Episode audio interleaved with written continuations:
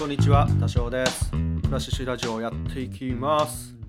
今回はえー、と3月2日に発売された僕の大好きなアーティスト山中沢夫さんのソロアルバム「えー、マディコメディ」についてちょっとだけ、まあ、感想ですね。話そうかなっていうふうに思います。もう感想っていうかねもうただ単純にマジかやべえっていうだけの話なんですけど。あのー、はいそういう回にしようかな。なんかえっ、とまあビートルズの話も、えー、しようとは思うんですがちょっとごちゃごちゃになると聞きづらいかなっていうふうに思ったので、えー、今週は2回に分けて、え、配信しようかなと思っております。はい。ということでですねあのもう早速えー、話題に入っていくんですが、マディコメディですね。え、ー、と、先週かな？先々週かな？ちょっとだけ触れたんですが、まあ、山中沙央さんっていう方がいまして、まあ、えっ、ー、と、35年、ザ・ピローズ、もう今36周年？ね。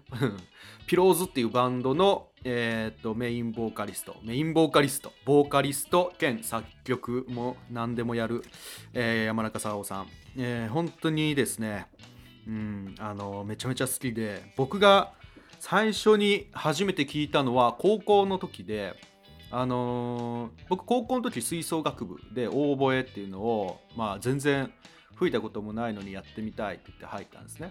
でそこで、えーと、音楽好きな先輩がいまして、あのー、ソライロさんっていう方がいらっしゃいまして、あの、その方がですねあの多少が好きそうなアーティストをちょっと CD であのまとめてみたからこれ聞いてよって言ってなんか20曲くらいかななんか入ってる CD を渡されておおおすごいないっぱい紹介してくれるんだなって思って聞いてみたんですよ。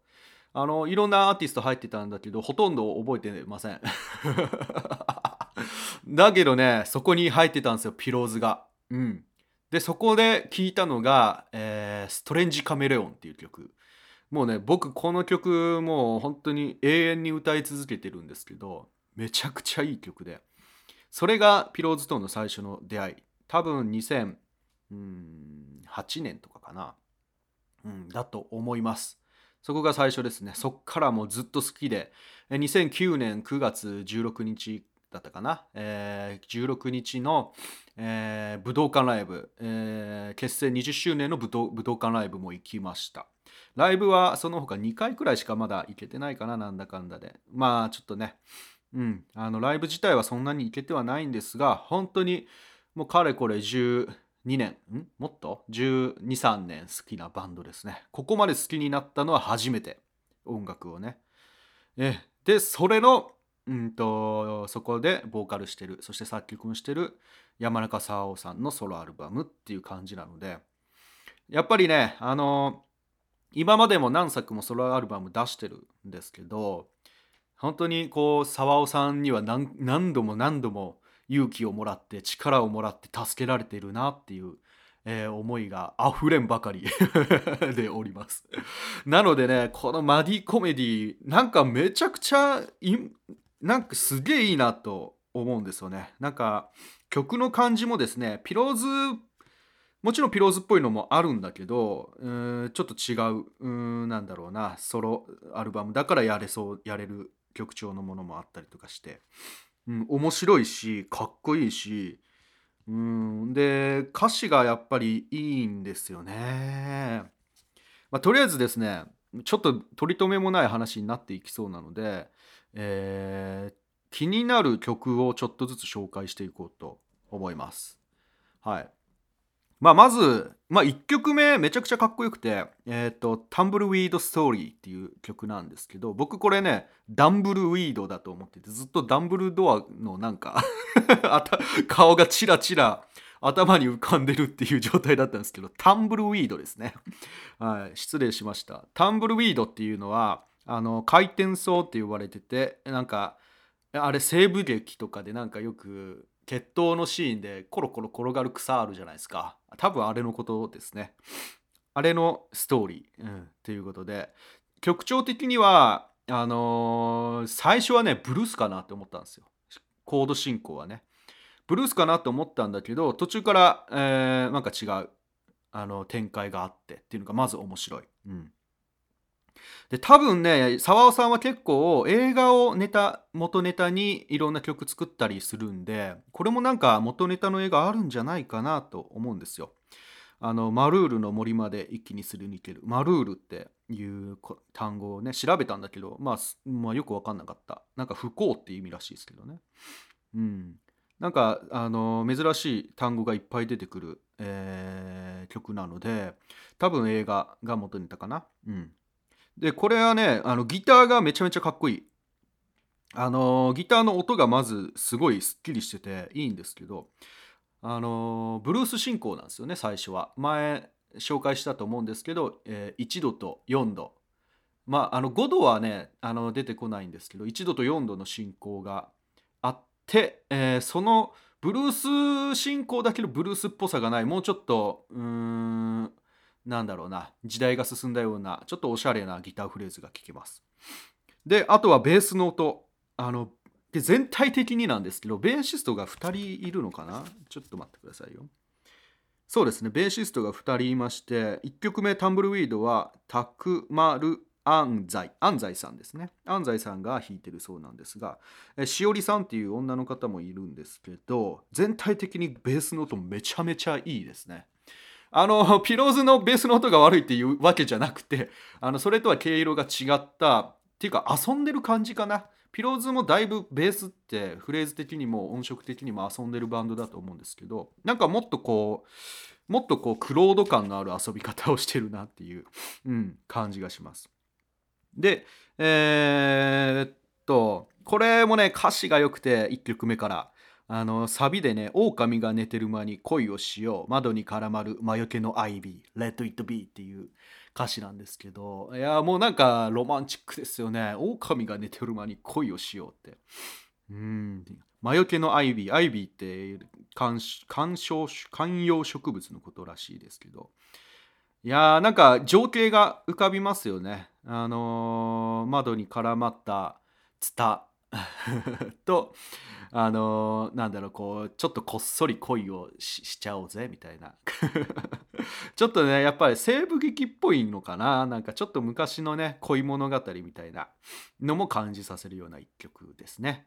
うわやべえ！ちょっと待って。一曲でこんだけ喋ってたら長くなるぞ。えっとどうしようかな。えっと。えーっとまあちょっとどんどんどんとと飛ばし飛ばしたくはないんだけどマディコメディとかもすごくいい。ピーコックブルーもめっちゃいい。ピーコックブルーはねあのプレデターズっぽい感じしますね。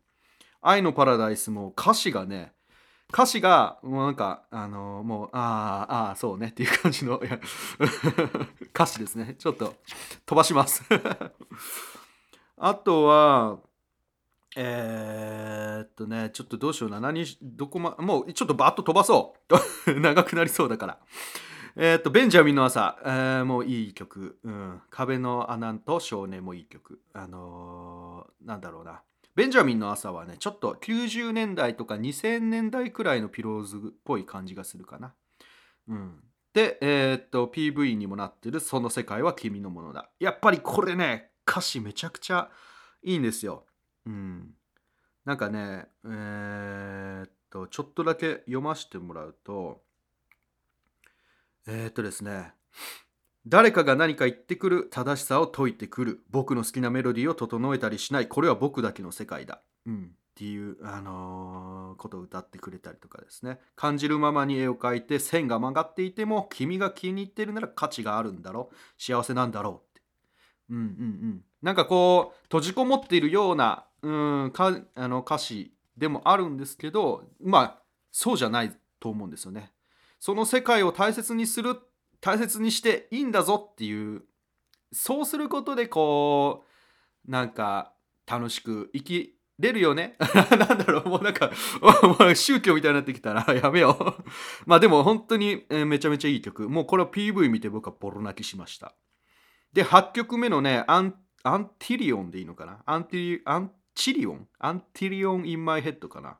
えっと、かげろうっていう意味だと思うんですけど、英語の歌詞で、これ結構びっくりしたのが、えーっと、すごいですね、ハープの音が入ってたりとか、あとティンパニーの音が入ってたり、まあ、そもそもが面白い始まりっていうかですねギターのアルペジオフレーズでずっと続いていくような曲なんですけどなんかこれ今までよりも今までと違う感じがして面白かったですね。あのー、これなんかの映画とかねめっちゃ似合いそうだなって思いました。こういう BGM BGM じゃないけどねこの曲はね こういう感じの曲僕作ってみたいなってすげえ思ったなでこれもねいい曲でうんと英詞なんですけど和訳が載っててうんと私はただ生きている。それが何のためかはわからない。彼はこんな風に言っていました。人生は願望だよ。私もそう思う。っていうような内容の歌詞をうん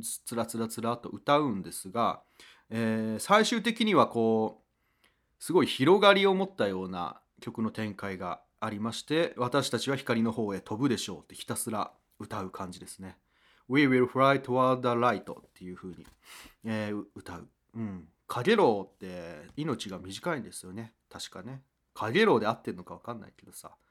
なんかかげろうだと思ってこの詩を読むと、ああ、なんか私たちは光の方へ飛ぶでしょうっていうのは飛ぶしかないのかもしれないし、そういう定めなのかもしれないけど、そういうそれを選んで飛んでるようななんかそういう風な曲ですねはいあとは9曲目 10, 10曲目、えー、イザベルの朝とリーガル・ラビッシュねえっと、リーガル・ラビッシュはすごいピロあの、なんだ、さわお節マンパンって感じですね。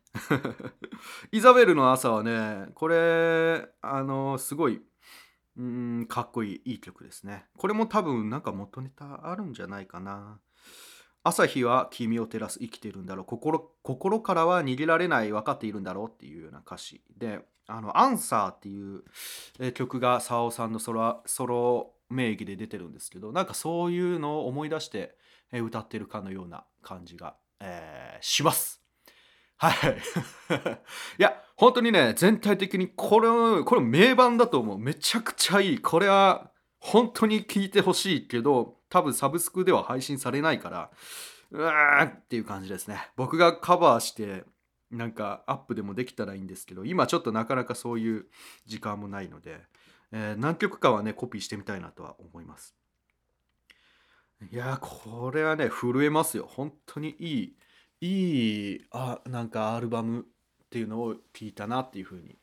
うん久しぶりに思ったな。なんかねもう本当にうん最近聞く曲でもううんとすごい心に響いたりとか完成度が高いとか音楽的にいいのを聞くとなんか人間が本当にやってんのかなこれっていう風に感じる瞬間があって。えー、っとまあ何て言ったらいいんだろうもちろん人間が作り出したものなんだけども音楽そういう曲っていう一つの作品としても超然とそこに存在していてなんかあの本当にこの人たちは人間でこうこの曲を作ったのかなっていう。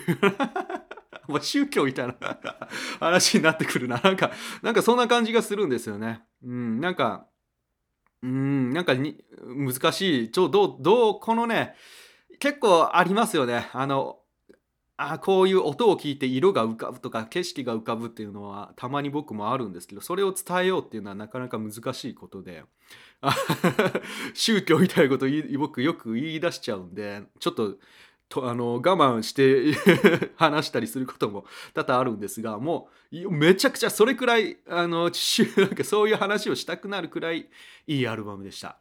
もうずっと聴いてる。あのビートルズちょっとお休みしてずっと聴いてますもし機会があればぜひぜひ皆さん、えー、マディカコメディ、えー、ぜひ聴いてみてください。はい。あのー、めちゃくちゃ、あのー、絶対僕が、僕も 僕が自信を持っておすすめする名盤だと思います。ということで、えー、今回は長くなったな、結局。はい。こんな感じで終わろうと思います。えー、ししらちでは皆さんからのお便りとかお待ちしております。えー、っと、ハッシュタグはカタカナでししらじ、えー、DM とか Gmail にメッセージいただけたらとても嬉しいです。よろしくお願いします。ということで、えー、今回こんな感じで終わっておきます。ありがとうございました。バイバイ。